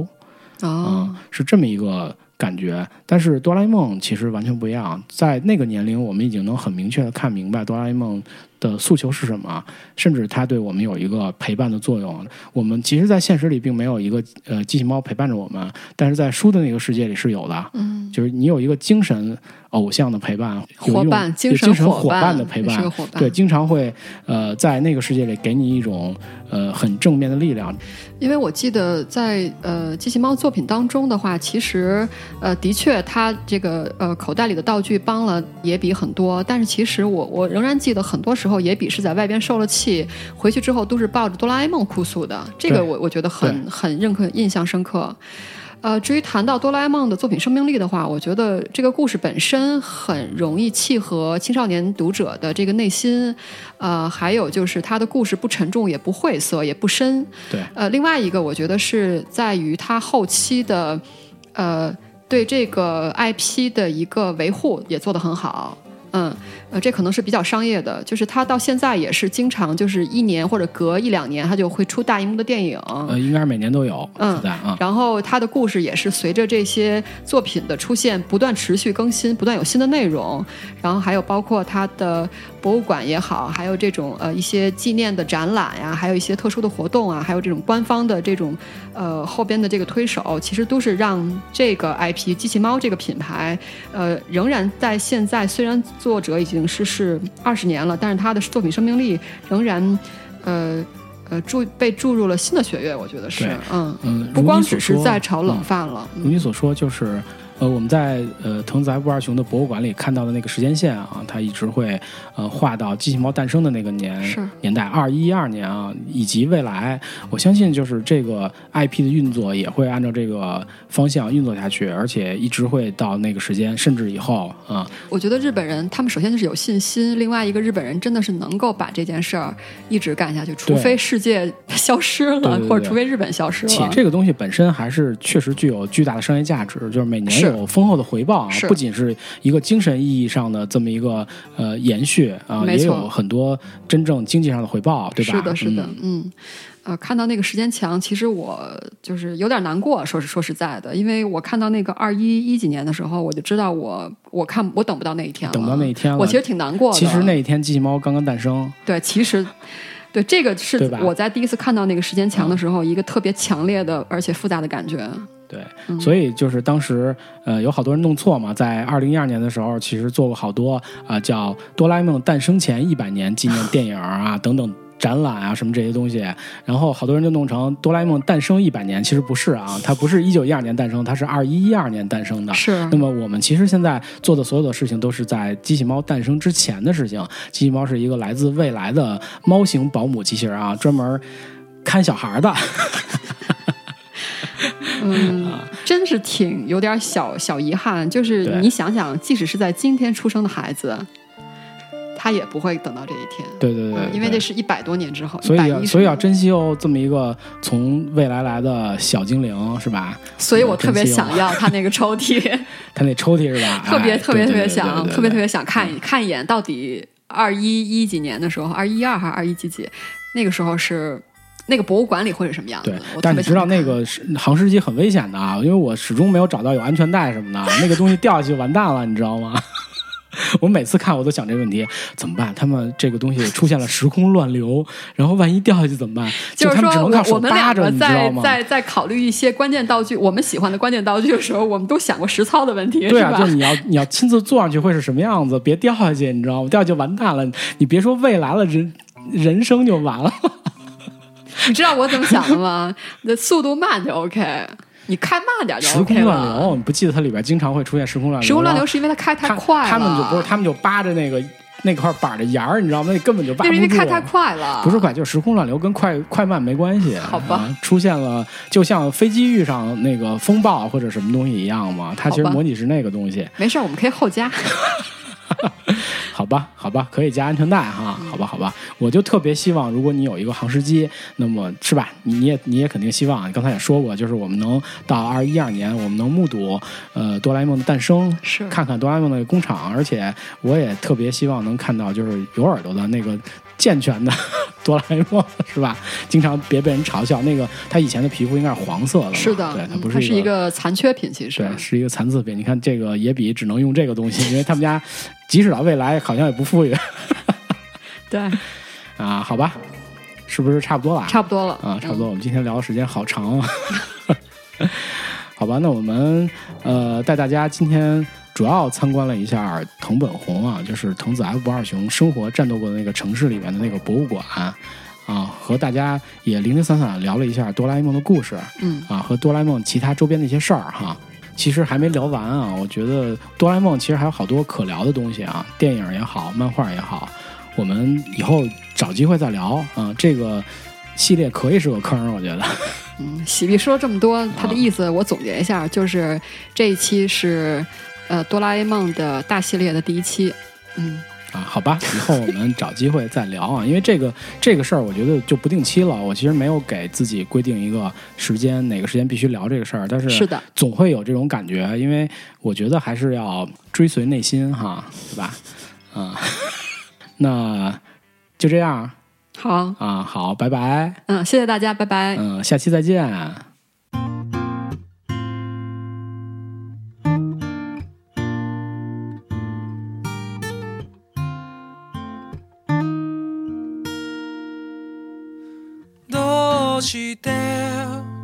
君が泣くのまだ僕も泣いていないのに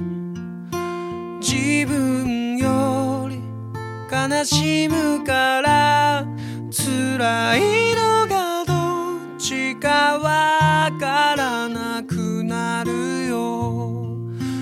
ガラクタだったはずの今日がり習ったから宝物になる。そばにいたいよ君のために。